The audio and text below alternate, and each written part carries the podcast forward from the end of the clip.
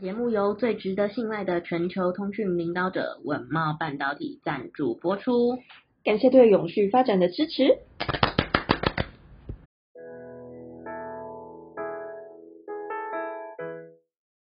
欢迎收听 ESG This Week，我们每天会为您带来重要有趣的 ESG 永续新闻，希望透过本节目提高大家对 ESG 议题的认识，引导大家关注永续发展，共建世界公民新未来。我是 ESG 世界公民数位治理基金会的 Angela。嗨，我是 ESG 永续思维学院的 Helly。学院致力协助你在 ESG 变革中成为机会领先者。那今天要跟大家分享的精选新闻有以下的四则。第一个部分呢，会是这个热浪啊，会使工作速度变慢。那第二则新闻会是呃制造业 ESG 最新的调查结果。那第三则新闻呢，会是苗栗成为台湾第一个加入新加坡全球碳交易平台的一个县市。那最后呢，会带听众朋友分享这个工会盼稳定电价，帮助产业节能减碳。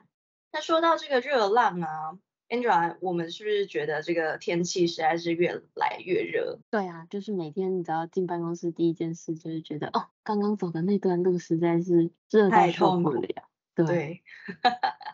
那随着这个全球热浪啊，就是变得更频繁的发生，那威力也逐渐强大。未来极端的高温可能会成为新的常态哦。那英国金融时报也形容说，世界进入了极端高温时代，将影响许多产业，重塑经济活动。那许多企业呢，也正在准备调整营运，然后适应新的这个环境。那联合国国际劳工组织 ILO 就预测说，未来可能会热到无法工作，或者是热到放慢工作速度。到二零三零年的时候，将使世界每年损失至少两 percent 的总工时。那针对这个酷暑冲击到了各个产业，英国皇家特许建造学会 CIOB 的这个瑞斯伊凡斯就说道，建筑业可能是需要激烈改变的领域之一。由于高温会让钢材变形，混凝土也会变得更难处理，并且更快的凝固，导致混凝土很容易断裂，冲击到它的强度以及持久性。那另外一个风险是，这个混凝土在能够胶制之前，其实就已经产生了变质。嗯，那同时啊，制造业其实也面临着巨变哦。英国机械工程学会的肯特就说，工厂还有仓库的这个设计不适合现在以及未来的高温。那高温呢，可能降低工厂设备的一个效率，或者是更容易损坏，将拉高营运成本。那极端高温也正在迫使航空业减少乘客承载的这个燃料，那行李载重，甚至是说限制乘客的人数，以便维持飞机的起飞。嗯，这边的话补充一下，其实就像我们之前有一集节目有提到说，因为气温好像每升高一度 C 都会影响这个飞机的起飞的重量。没错，对，所以就是很多航空公司已经要开始进行行李的减重啦，甚至它现在位置可能也不能全卖掉，因为要减少人数。嗯、那回到这个新闻的话，对于农业来说，酷热它会削减作物的产量。提高价格以及产生这个粮食安全的一个隐患。那这个洛克菲勒基金会有一个复原力中心，他们的研究也发现，高热会让玉米每年损失七点二亿美元的营收，在二零三零年的时候，损失估计会达到十七亿美元。嗯，那为了适应新环境啊，目前也已经有一些国家表示将禁止极端高温时的户外工作。而有一些企业呢，则也会在动物收容所还有员工办公室喷洒水汽降温。那另外呢，更会有一些业者改变了工时，比方说提早或者是延后工作时段，以避开热暑。嗯，那再来的话，第二则新闻是关于这个制造业的 ESG 调查报告。那在这样子一个 ESG 成为全球商业发展的一个关键的现在这个情况之下，要如何不影响现行业务的流程，开始来实践 ESG，是所有的业者都要共同去面对的一个难题。那此次的话是艾卡拉跟 DigiTimes 他们合作的二零二三年 ESG 大调查，标题为“新制造：如何透过云端助力企业净零转型”。是针对台湾制造业进行的 ESG 调查报告，去深入的了解现今制造产业在这个净零的浪潮之下所要面临的挑战，还有要采取的行动。本次的这个调查对象锁定在经济部计划的六大减碳产业，以及同意达成二零五零碳中和目标的上市上柜产业碳中和联盟之工协会的企业会员等目标调查对象的高阶主管、资讯部门主管。那研究就发现呢，目前制造业中有二十四 percent 的企业表示已经启动了减碳专案，定期追踪成效。而在政府规定于八月底需要完成温室气体排放量盘查的重点企业中，仅有不到二十 percent 的企业表示已经启动了相关的减碳专案。嗯，那谈论到这个关于实施 ESG 相关政策或是策略当中会面临的一个挑战，大部分的企业其实是表示，由于碳排的来源众多，例如员工的运输量或是供应链端的这个碳排。是难以去掌握，以及很难以量化的，因此加剧了整个 ESG 执行上的困难度。其次是因为设备缺乏 IoT 的功能，资料收集不易等等，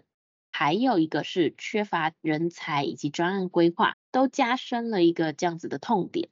因此，大多数的企业还停留在资料收集阶段，同时持续的观望同业的前期预备方式来作为参考借鉴。而在谈论到这个将数位以及近邻行动结合的双轴转型当中，多数企业其实期盼能够透过三种策略去进行落实。那第一个策略呢，会是降低实体机房能源的消耗；第二个策略会是导入能源的监控系统，分析设备耗能还有工厂的碳排；那最后一个呢，会是提升绿色供应链的透明度。其中包含永续产品设计、电子化库存追踪，还有减少纸本作业等等的方式，达成减碳的效益。另外啊，在本次的这个调查当中，仅有三十 percent 的企业明确的表示，已经预计或是已经使用这个云端来进行有效的减碳。根据这个调研中心 Garner，他也预测。在二零二五年的时候，将会有九十 percent 的企业来采用云端技术，优化 ESG 的成效。因为在面对整个 ESG 议题的时候，云端技术可以成为辅助制造业来降低碳排放量的一个重要利器，提供更好的数据收集，还有分析能力，让企业更好的去了解自身的一个碳排状况。嗯。就是我相信说，ESG 你要成功转型，其实你需要有一个数位优化，甚至是数位转型，它才能够真正的去有效落实减碳。那再来这一则消息呢，就是呃苗栗它加入了新加坡全球碳交易的平台，成为全台县市的一个首例。那因应国际间逐步在各项产业设定碳排的上限额度。那碳权交易日益普及，台湾也将在这个月，也就是八月七号成立台湾碳权交易所。可见碳权交易俨然成为了世界的趋势。那全球即将迈入碳经济的新时代。那苗栗县政府呢，为了配合国家二零五零净零排碳的政策，透过大自然交易平台公司专业协助，在七月二十七号的时候顺利通过了新加坡全球碳交易平台审核，成为会员，那成为全台第一个加入 CIX 的县市政府，向净零碳排家园迈进一步。嗯，据这个苗栗县的工商发展处表示。县府去加入这个平台的效益，除了可以建立正确的碳资产国际观，提升永续以及碳资产的视野，也可以直接与国际碳权媒合对接，拓展碳权交易的一个渠道。那此外，透过这样发展碳权还有技术结合的机会，可以协助苗栗在地的企业来了解自身的技术与碳权的结合，借此来提升永续绩效以及企业的形象。嗯，那另外啊，这个苗栗县政府也指出说，后续也将会规划协助辖内未登记工厂进行碳盘查，展现县府对于永续发展以及减碳目标的决心。那再来的话，第四则新闻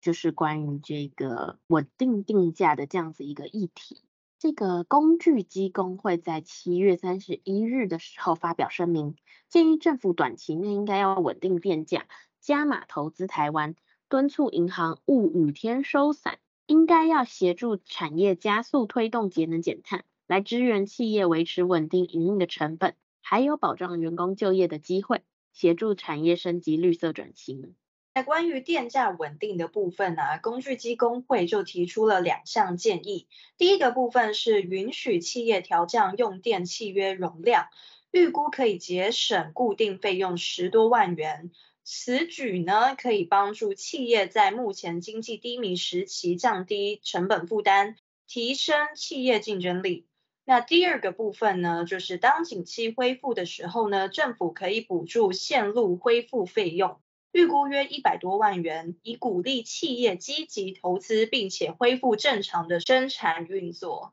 那在这样子推动节能减碳的方面，工具机工会观察到台湾明年将要开始征收碳费，国外则是要征收这个碳关税。虽然台湾工具机产业短期内并非是碳费的征收对象，但是产业出口会被国外征收一定的碳关税。已经有厂商希望台湾碳费制度能够与国际接轨。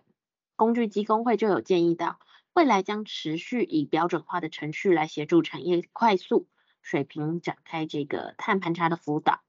推动订定工具机的产品类别规则，透过这个标准化、程序化的制定程序，完成产品类别规则文件，协助产业定出碳足迹的系数，来加速厂商完成碳盘查。